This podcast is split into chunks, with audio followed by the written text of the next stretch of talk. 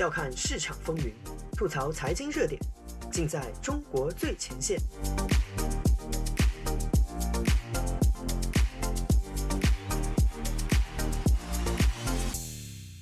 大家好，欢迎收听自由亚洲电台，这里是中国最前线，我是子昭。本期节目啊，我们从一瓶酱油里聊聊时下中国人的消费。十月十二日。中国调味品巨头海天味业发布公告，从十月二十五日起，将旗下的酱油、蚝油、酱料等产品提价百分之三至七不等。这一公告确认了海天在九月底放出的提价通知。在原料、能源、物流都一起疯涨的二零二一年，消费品势必不能不涨，不然无法对冲成本压力，稳住毛利。而且对于消费品企业来说，渠道几乎就是一切，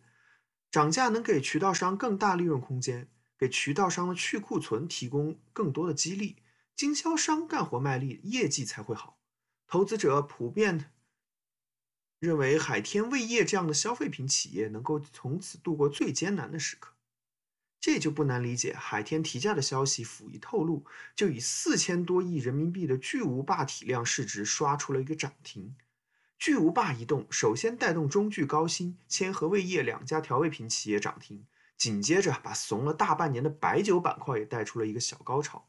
难道是因为大家都要用粮食发酵的原因吗？其实啊，跟海天几乎同一时间宣布涨价的，还有食品发酵的动力源酵母行业的绝对霸主安琪酵母。这半月以来，食品饮料板块从谷底反弹了十五个点，可见投资人对消费品企业涨价的期待。但这并不意味着酱油们就走出了困境。其实啊。这个夏天酱油的味道可能是苦涩的。今年二季度，海天味业的营收和净利润增速都出现了两位数的下滑。更严重的是，消费品行业最看重的经营性现金流居然较去年同期锐减百分之八十三。这当然是惨淡的消费大环境所致。今年八月，社会零售消费总额三万四千三百九十五亿元，同比仅增长百分之二点五。相较于二零一九年同期增长百分之三，堪称史上最差。而餐饮消费又被已经变得神经质的中国式封城所坑害，相较于二零一九年同期大幅下滑百分之十点四。中国百分之六十的调味品是餐饮业消耗掉的，餐厅没生意，酱油的销路自然要差一大截了。对于海天味业来说，涨价更多是出自无奈。它的四种主要原料里面，大豆上涨百分之十八，白糖上涨百分之八十一，玻璃上涨百分之四十五，用来做瓶盖的热塑聚酯上涨百分之五十二。相比之下，百分之五的产品涨价只能说是止损罢了。这还是建立在海天味业巨大的市场份额和强大的渠道运作基础上的。食品饮料里占主流的还是中小企业，他们的处境自然更加艰难。眼下的世界啊。各国释放天量流动性，加上全球供应链史无前例的大混乱，大宗商品价格早就飞上天，与太阳肩并肩。对照之下，像酱油这类中国消费品行业的表现确实是有些落寞。其实，就算眼前市场不景气，而且今年春天已经跌去了三分之一的市值，酱油依然还是有点贵。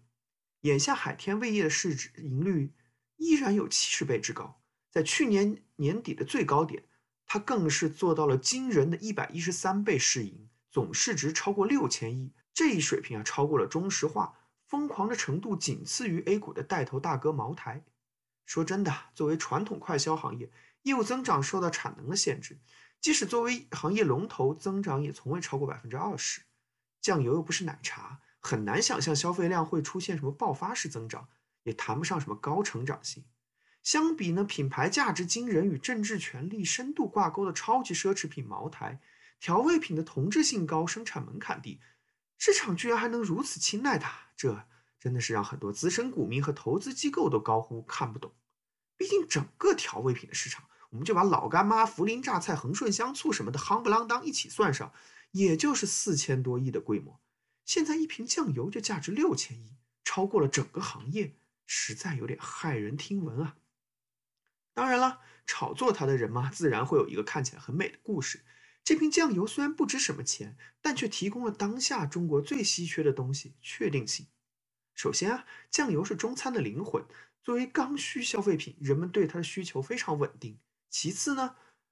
海天味业确实拥有漂亮的现金流。酱油作为快速消费产品，本来渠道回款就快，再加上利用龙头企业的强势地位，海天可以像格力那样对渠道商进行预收款，账上存了大量的现金。高峰的时候，自由现金流接近五十亿，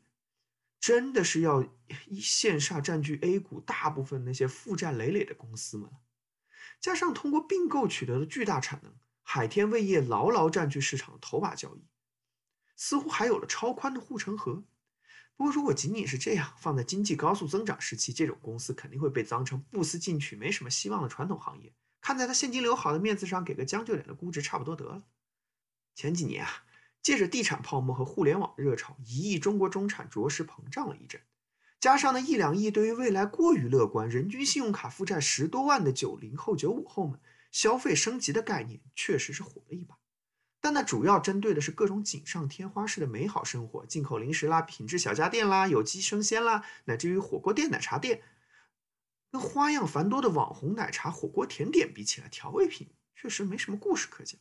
毕竟呢，中国的人均奶茶消费啊，跟台湾还有挺大差距，说明理论上嘛，市场空间还是有的嘛。如果大家炒房的赚了钱不怕拉肚子的话，一个星期吃五顿网红火锅也没有什么压力。但你能想象中国人突然多吃一倍的酱油吗？齁死人事小，引发更多心血管病，增加政府医保负担才是大事。调味品作为最基础的口腹之欲需求，可以说一开始就定死了市场规模的上限。但疫情改变了很多之前习以为常的东西。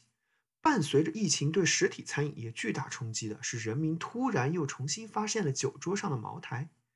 厨房里的酱油这些的价值。前者呢，代表着权力维系着中共治下中国社会的基本运转。后者更是直通那个民以食为天，所有人都为满足基本生活需求竭尽全力内卷的传统中国。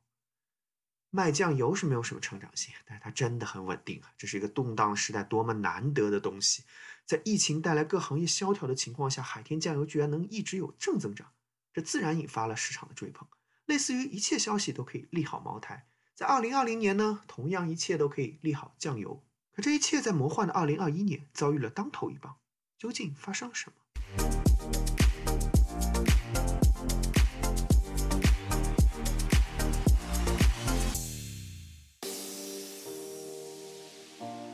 用财经视角剖析热点中的深层逻辑，嬉笑怒骂间把握喧嚣下的中国脉动，内容相当靠谱，形式绝不严肃。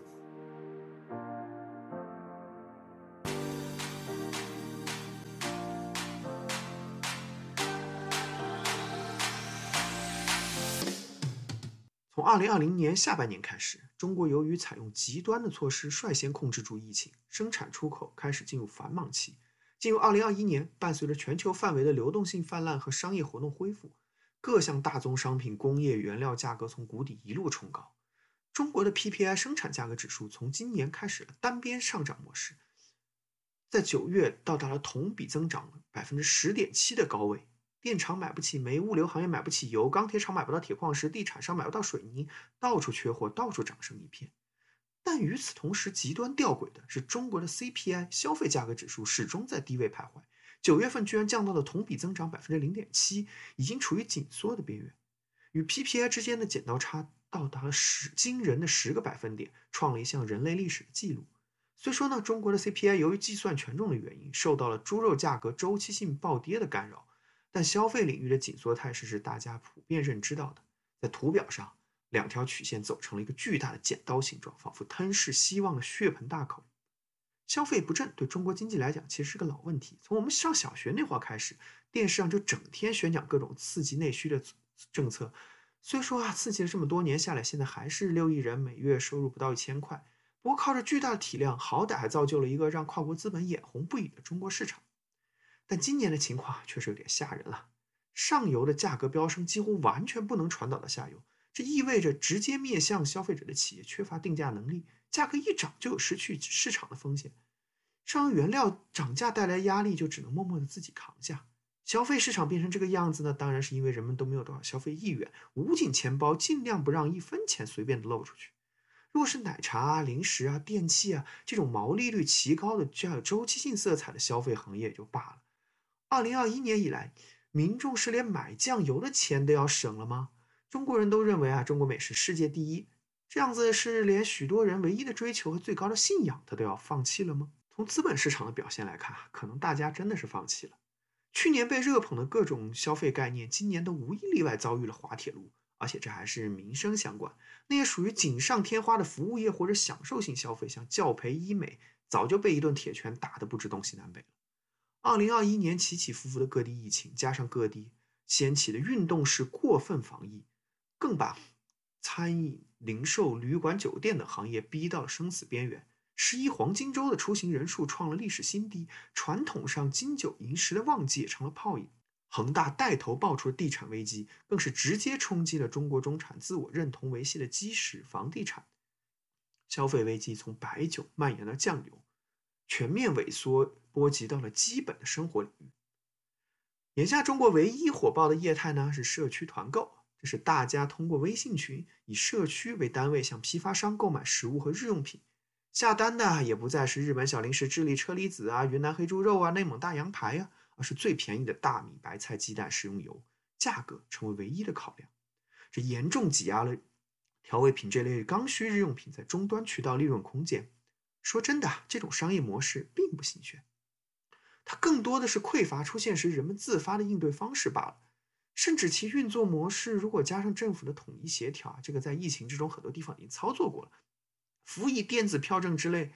无缝对接到新时代计划经济也并不是梦。更有意思的是啊，中国政府似乎对消费的这种低迷局面并没有怎么紧张，甚至让人怀疑他是否要乐见其成。电视上呢，天天宣传欧美国家如何通货膨胀、物价上涨，样样缺货，民不聊生。对比我们猪肉人民币五块一斤，生活多么幸福。面对中国承受 PPI、外国承受 CPI 的局面。想的不是怎样让自己国家人民的消费能力上来，顺便平衡一下贸易收支，而是自我安慰，要让美国人圣诞节没有小礼物，穷死他们。不论是铁拳整顿多个行业，制造千万级的新增失业中产，还是房地产泡沫崩塌带来的财富青年危机，似乎啊都是一盘大棋的棋子。虽然有些时候啊棋盘有点太大，再好的国家和人民都会有玩脱的时候，比如眼下的大停电。确实啊，如果说二零二零年之前从国家到个人拼命上杠杆，用信贷堆积的繁华盛世，还符合人们对于威权政府的一般认知的话，二零二一年把这些加速到顶的总加速师主动出来刺破这一切，确实令人颇为诧异。世界上大部分人都认为啊，中国迅速现代化的基本动力在于中国融入了世界市场，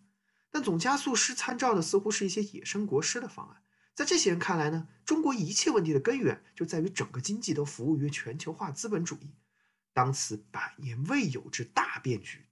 我们必须先勒紧自己的裤腰带，主动完成脱钩，去全球化，避开被邪恶西方资本掌控、阴晴不定的世界市场。像胡总说的，我们刷却只能刷着抖音，吃却只能吃着辣条，坚决不躺平、不划水，发扬六十年代三年大吃饱的精神，努力做不惜一切代价的代价。才能把美国干回农业国。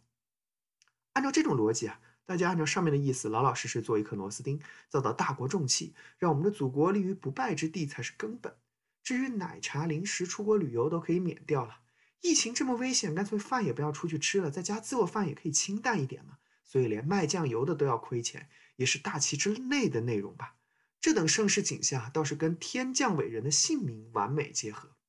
晋贫，晋贫。家家尽贫，此乃共同富裕之道也。这期节目就到这里，我是子昭，下周同一时间我们继续相约中国最前线，拜。